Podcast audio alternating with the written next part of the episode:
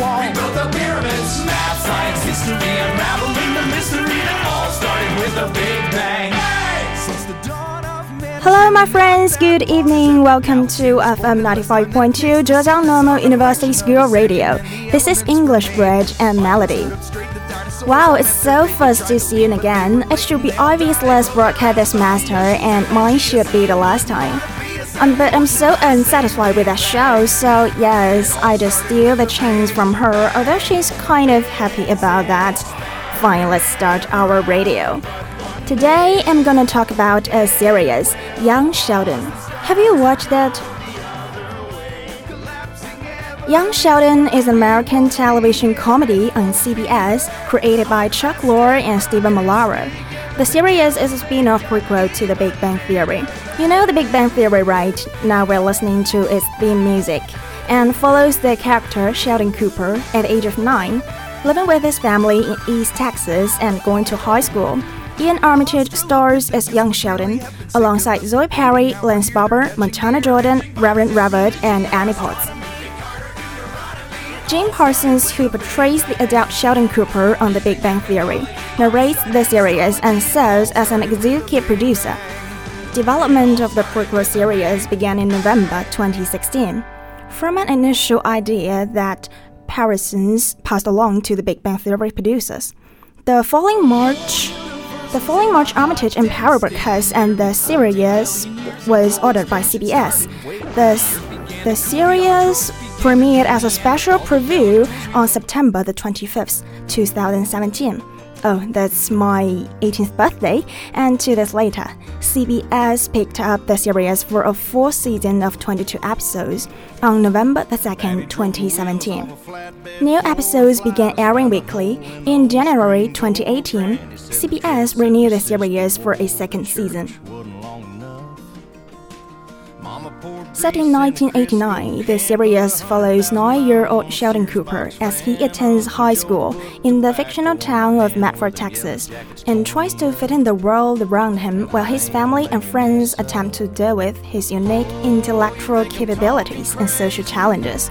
I have a cut for you, and it's a bit long, but whatever, just enjoy it.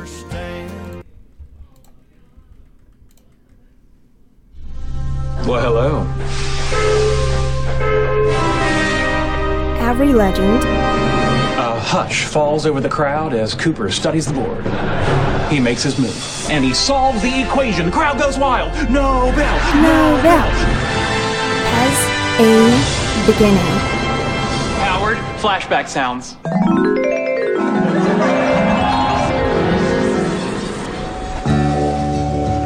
I've always loved trains. East Texas, In fact, 1989. if my career in theoretical physics hadn't worked out, my backup plan was to become a professional ticket taker or a hobo. Ticket taker? And when I figured out that trains allowed me to prove Newton's first law, I felt like Neil Armstrong on the moon, alone and happy. Shelly, dinner's ready. Coming! Sheldon Cooper, age 9. the hell are you doing out there? George, language. What language? I was exploring dimensional kinematics. Admit it, he's adopted. How can I be adopted when I have a twin sister? Think, monkey. Think. That's enough. Now let's pray. A moment, please. Leave him be. He can hold hands with his family. It won't kill him. We don't know that. Did you wash your hands for dinner? None of your business. Hence the mittens. Thank you, God, for this food we are about to receive and bless the hands that prepared it. Amen. Everybody excited to start school Monday? How can I be excited when he's gonna be in the same grade as me? This Don't worry, brother. Georgie. I'm not planning on being in the ninth grade for very long. All I know is he's not in the same grade as me anymore, and I'm thrilled. That's Good Missy. luck with your finger painting. You're gonna get your ass kicked in high school. Hey, Ow! don't you throw something at the dinner table, George. Jane Goodall had to go to Africa to study apes. I just had to go to dinner. You understand that some people are going to be intimidated by you because of how smart you are? Or maybe they'll recognize my intellect and make me their leader. Lord, look after my son. Don't let him get stuffed in a gym bag. Wow, start school. Oh dear. You doing okay? I guess. Hey, Mom, look, that girl's pregnant. Congratulations. All right, everybody. I'm sure you're all aware we have a student with us who is remarkably gifted. Yes, Sheldon. This boy's hair is too long. This boy is wearing sports attire outside of a designated area, and this girl's blouse is diaphanous, which means I can see her brassiere. Also, in violation of the grooming code, you have a bit of a mustache. This boy does not belong in our school. Five minutes into my math class, he questioned my credentials. He said I was All intimidated of by his his tutors intelligence. is annoying. Roberts University is a wonderful school. Why would you entertain evil thoughts? I don't think this part applies to me. Shh. I'm only nine years old. Most evil doesn't start till puberty. How about we lose the bow tie? Why? Look around, honey. No one else is wearing one. Perhaps I'll start a fad. Big brain. Why can't we watch DuckTales? Because we don't learn anything. It's TV. We aren't supposed to learn.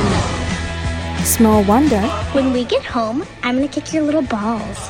You can't. They haven't descended yet. Mom, What?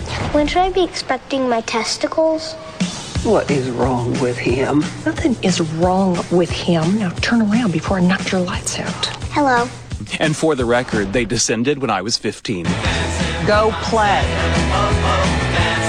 There. Oh, we just playing. push it a little bit. Hey! You're not going to make it in this school if you keep ratting people out. But they're breaking the grooming codes and the dress codes. I saw one boy with a t-shirt that said, Bite me. Yeah, that's terrible. Do you ever wonder why we moved from Galveston to Medford? I tend to wonder about the bigger questions. Okay, well, here's why. Your dad had a real good coaching job, and I saw some grown ups breaking rules. And you told on them? You know what happened? Justice descended upon the rule breakers? I got fired, Sheldon. Dad? Don't you lose your humility? Are you sad that you got fired? Mostly angry. No man is bigger than the next. But yeah, Oh, but most of all, maybe a little sad. don't lose your love. Say he grace. is learning a lesson. Thank you, God, for this food we are about to receive and for the nourishment of our bodies, and bless the hands that prepare it. Amen. Amen. And he took off his clothes. That was the first time I held my father's hand. I wouldn't touch my brother's hand until 17 years later, thanks to the invention of Purell. Wow. So here's the main cast and characters. Iain Armitage as Sheldon Cooper, a nine-year-old child prodigy with a once-in-a-generation mind capable of advanced mathematics and science. While well-versed in all types of math and science, he's shown to prefer theoretical physics, stating that he decided to pursue the field around the same time as the show began. While academically gifted, Sheldon lacks a full understanding of social cues and behaviors, in addition to having a sense of superiority over everyone around him due to his intelligence. Sheldon is prone to travel his own path, even if he gets into trouble along the way. Nevertheless, Sheldon has grown to love his family and almost always has his heart in the right place. Zoe Perry is Mary Cooper, Sheldon's mother. She's very protective and patient with Sheldon, but also struggles to understand him at times. She She's devoted Christian and so has friction with Sheldon's atheism and derision of Christianity. Nevertheless, she deeply loves her son and wants to protect him for as long as she can. Lance Barber as George Cooper's Sheldon's father and the head football coach at Medford High. While often a voice of reason, George is not the brightest member of the family, leading others, especially Meemaw, to doubt him being Sheldon's father. While he may struggle with understanding his intellectually gifted son, George is a loving father and has defended Sheldon on multiple occasions, earning Sheldon's love and appreciation. Montana Jordan as George Georgie Cooper, Sheldon's elder brother. Georgie openly devises Sheldon and never hesitates to bully him. He's not very intelligent and so is mocked and teased by the rest of the family, particularly Sheldon and Meemaw. While he's outwardly confident in himself, Georgie hides deeply insecurities over feeling inferior to his genius brother and thus copes by trying to belittle Sheldon's intelligence in any way he can. He attends Medford High with Sheldon and plays on the football team. Raegan Revord as Missy Cooper, Sheldon's twin sister. She teases Sheldon along with Georgie, but not as much. She does not share Sheldon's intelligence, but is very perceptive. While she does not always get along with Sheldon, she finds in her twin brother a solid confidant and has admitted to not feel as whole without him. Jim Parsons as the voice of Adept Sheldon Cooper, who narrates the series as the older present day version of the character. Annie Potts as Connie Tucker, Sheldon's maternal grandmother, known to him as Meemaw. She's very close with Mary and her grandchildren, but does not think highly of George and often jokes about him. She's the most patient and understanding of Sheldon's quirks and advises Mary to trust that Sheldon will find his way. Bet the audience of this series mostly from The Big Bang Theory. The 11th season is already over, and I'm so glad that the Shamy couple finally married. I'm a big fan of Sheldon Lee Cooper. He's so intelligent and smart, though he's not a people person, but he's loving and kind hearted. He's lovely. People love him so much. In the meanwhile, we are all curious about his personality. How did he develop it? Was he born to this? What's his family like? These questions lead to the spin off. Okay, here I have a short video for you. It's an interview of older Sheldon. Jim Parsons talking about his inspiration of the show. Okay, let's talk about your show because uh, we haven't. And it's, don't have well, to. no, we have to because it's a huge Oh, success, and I love okay. the idea of Little Sheldon because Oh. that character is awesome. Yeah, he's- and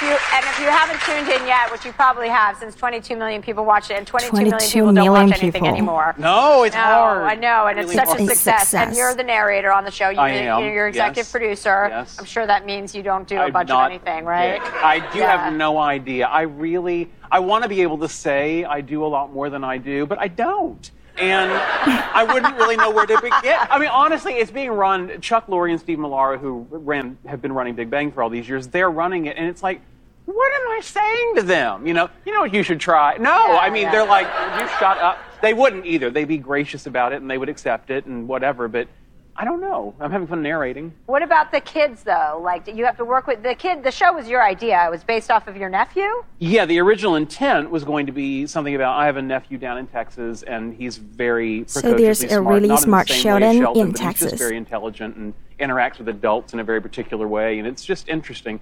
But then we were like, this sounds like a Sheldon thing, so we talked to Chuck, whatever.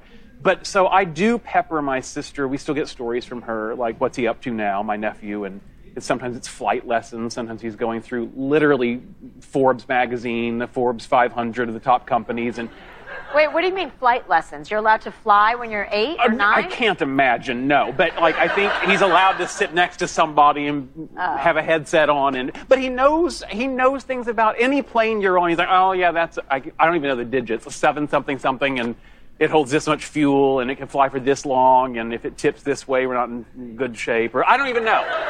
But um, but that's the kind of thing he does, and uh, what the hell was our point? Well, so you can see his nephew is really, really smart. And I have to say that Parsons is so humorous. The way he talks is really like Sheldon. And now we know that he's not really into kids and his nephew. Pretty cool. So here we have an, another video of Missy and Georgie, Sheldon's twin sister and his elder brother.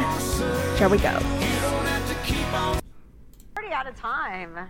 They are the young TV stars who have to put up with a genius know-it-all for a brother from young Sheldon. Welcome Raegan Revord and Montana Jordan. How are you guys? I'm good. There's actually three of them here because uh, Snowflake is here. Is that right, Snowflake? Mm-hmm. is so sweet that you brought her. Do you carry her everywhere? Yeah.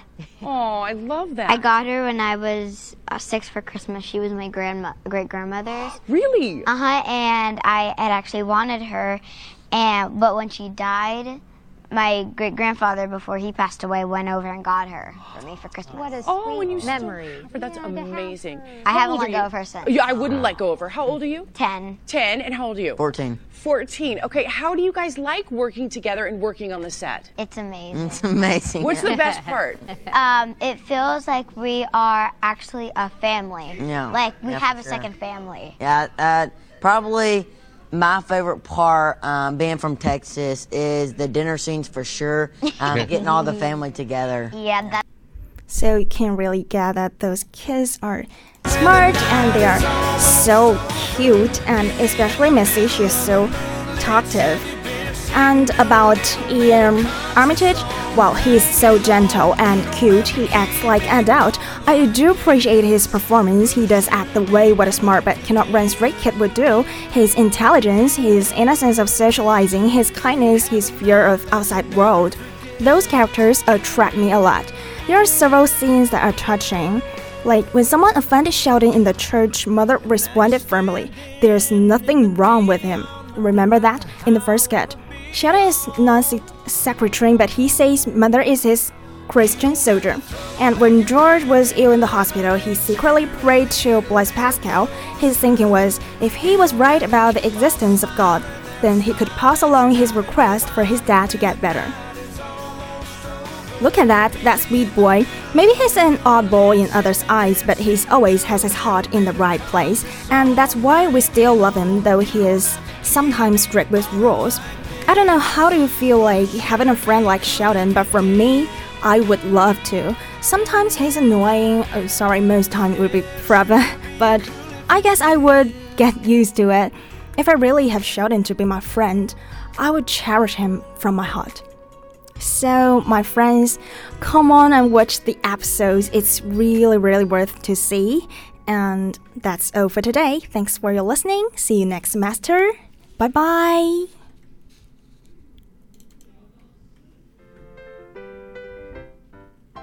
If I didn't have you, life would be blue. I'd be Doctor Who without the TARDIS.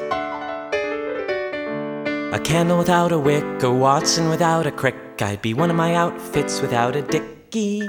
I'd be cheese without the Mac, jobs without the Wozniak. I'd be solving exponential equations that use bases not found in your calculator, making much harder to crack. I'd be an atom without a bomb, a dot without the com, and I'd probably still live with my mom. And he'd probably still live with his mom. Ever since I met you, you turned my world around. You supported all my dreams and all my hopes. You're like uranium 235, and I'm uranium 238. Almost inseparable isotopes. I couldn't have imagined how good my life would get from the moment that I met you, Bernadette. If I didn't have you, life would be dreary. I'd be string theory without any string. I'd be binary code without a one, a cathode ray tube without an electron gun. I'd be Firefly, Buffy, and Avengers without Joss Whedon. I'd speak a lot more Klingon, Kalaknak Kakjaj Vam. And he'd definitely still live with his mom. Ever since I met you, you turned my world around. You're my best friend and my lover. We're like changing electric and magnetic fields. You can't have one without the other.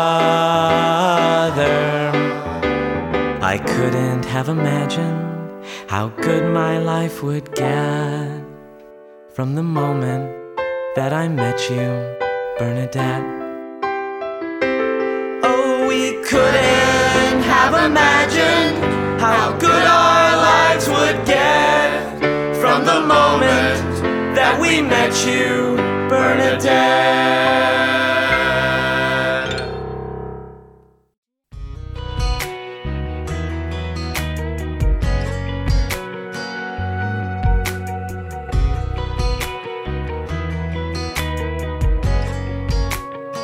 I was gonna keep it real, like chill, like only have a drink or two. But it turned into a party when I started talking to you. And now you're standing in the neon, looking like a high I wanna be on. Baby, it's your call. No pressure at all. You don't have to throw